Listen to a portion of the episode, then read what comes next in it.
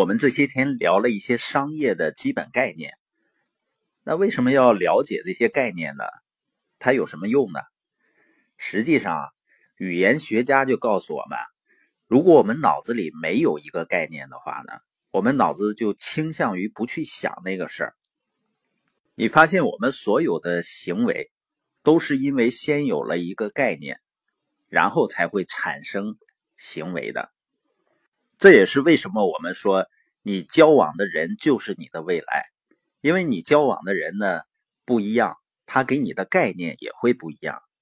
包括一个民族啊，他语言里缺乏某个概念呢，那么整个民族就倾向于从来不会想那个事儿。也就是说呢，语言对人啊具有强大的反向塑造能力。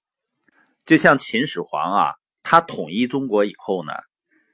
他发现，要想让这个国家长治久安，最重要的就是要统一人们的思想。但你想想，之前的是七个国家，各有各的语言，各有各的文化，所以他为什么要统一文字和统一语言呢？你再比如说啊，绝大多数欧美国家的人呢，他不可能想到我上火了，为什么呢？因为在他们的语言里面没有上火这个概念，这是中医的一个概念，所以他们不仅不知道，而且完全想不到自己会上火。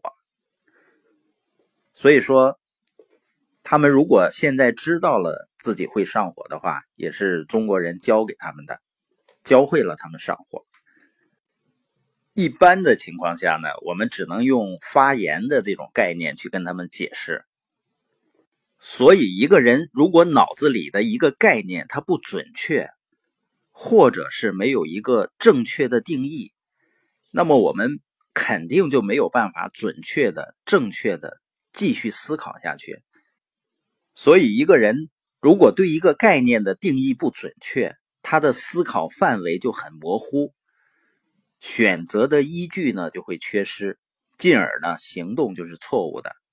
所以。进一步的就会影响整个生活，比如说我们前面曾经提到过的财务自由这个概念，很多人呢，他在生活中啊，模模糊糊的也感觉自己在追求着这个财务自由，而且呢，感觉自己使出了浑身的力气，但是很多年过去了呢，却发现呢，生活没有太大的变化。有的人呢，感觉自己好像有浑身的力量没处使，为什么有劲儿没处使呢？他说我没有途径啊。那实际上，一个人之所以找不到途径，还是因为他对这个概念不够清晰所引起的。因为当一个人你不清楚的知道你要去哪儿，你会发现，即使交通工具在你眼前，你也是看不到的。就像一个人他自己怀孕了以后上街呢，就会发现满街都是大肚子。等把孩子生下来以后呢，就很少看到了。原因是什么呢？就是你脑子里有一个什么清晰的概念，你就更容易发现什么。你发现我们年轻的时候啊，我们大多数人都经历过，也就是我非常清楚的知道自己不想要什么。我在刚参加工作的时候，我并不知道我想要的是什么，并不是很具体、很明确。但是我非常清楚的知道我不想要的是什么，就我不想被束缚，我不想在一个单位里呢，我的时间呀、我的收入啊、我的方方面面都有限制。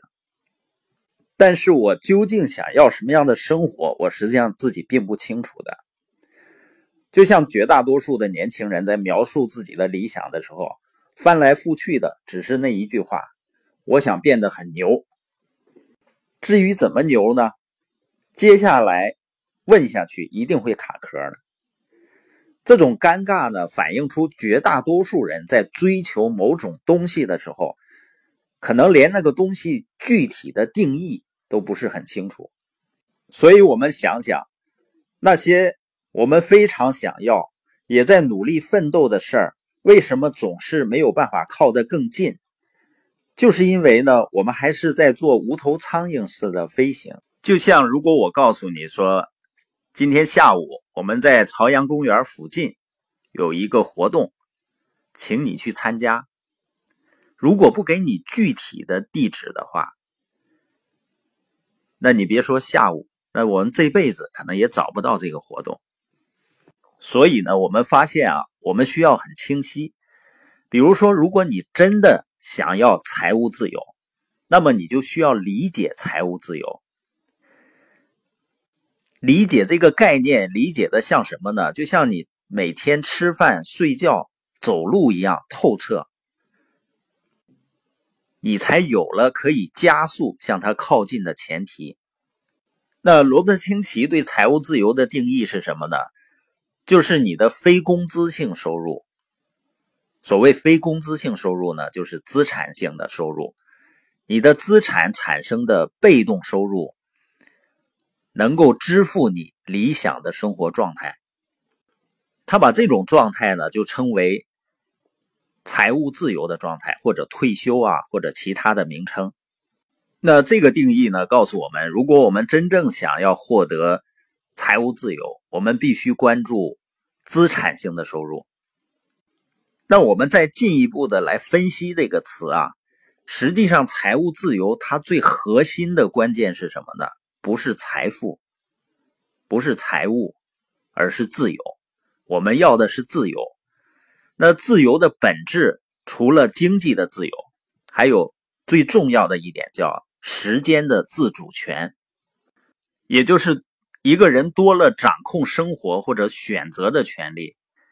我们说财务自由呢，并不能够保证你啊所有的事情你都能去做，但是呢，最起码你可以不去做那些你不想做的事儿。所以在这里面呢，我们把财务自由的定义提炼为什么呢？所谓的个人的财务自由，是指的当你再也不用为了满足生活的必须而出售自己的时间了。所以，当我们真正了解了财务自由，它实际上是一个关于时间的概念的时候，可能我们再去选择实现财务自由的途径，我们就会更清晰了。那今天呢，我们重点实际上是谈到的概念清晰对一个人的一生的影响。实际上，概念的清晰呢，就是一个人认知能力的提升。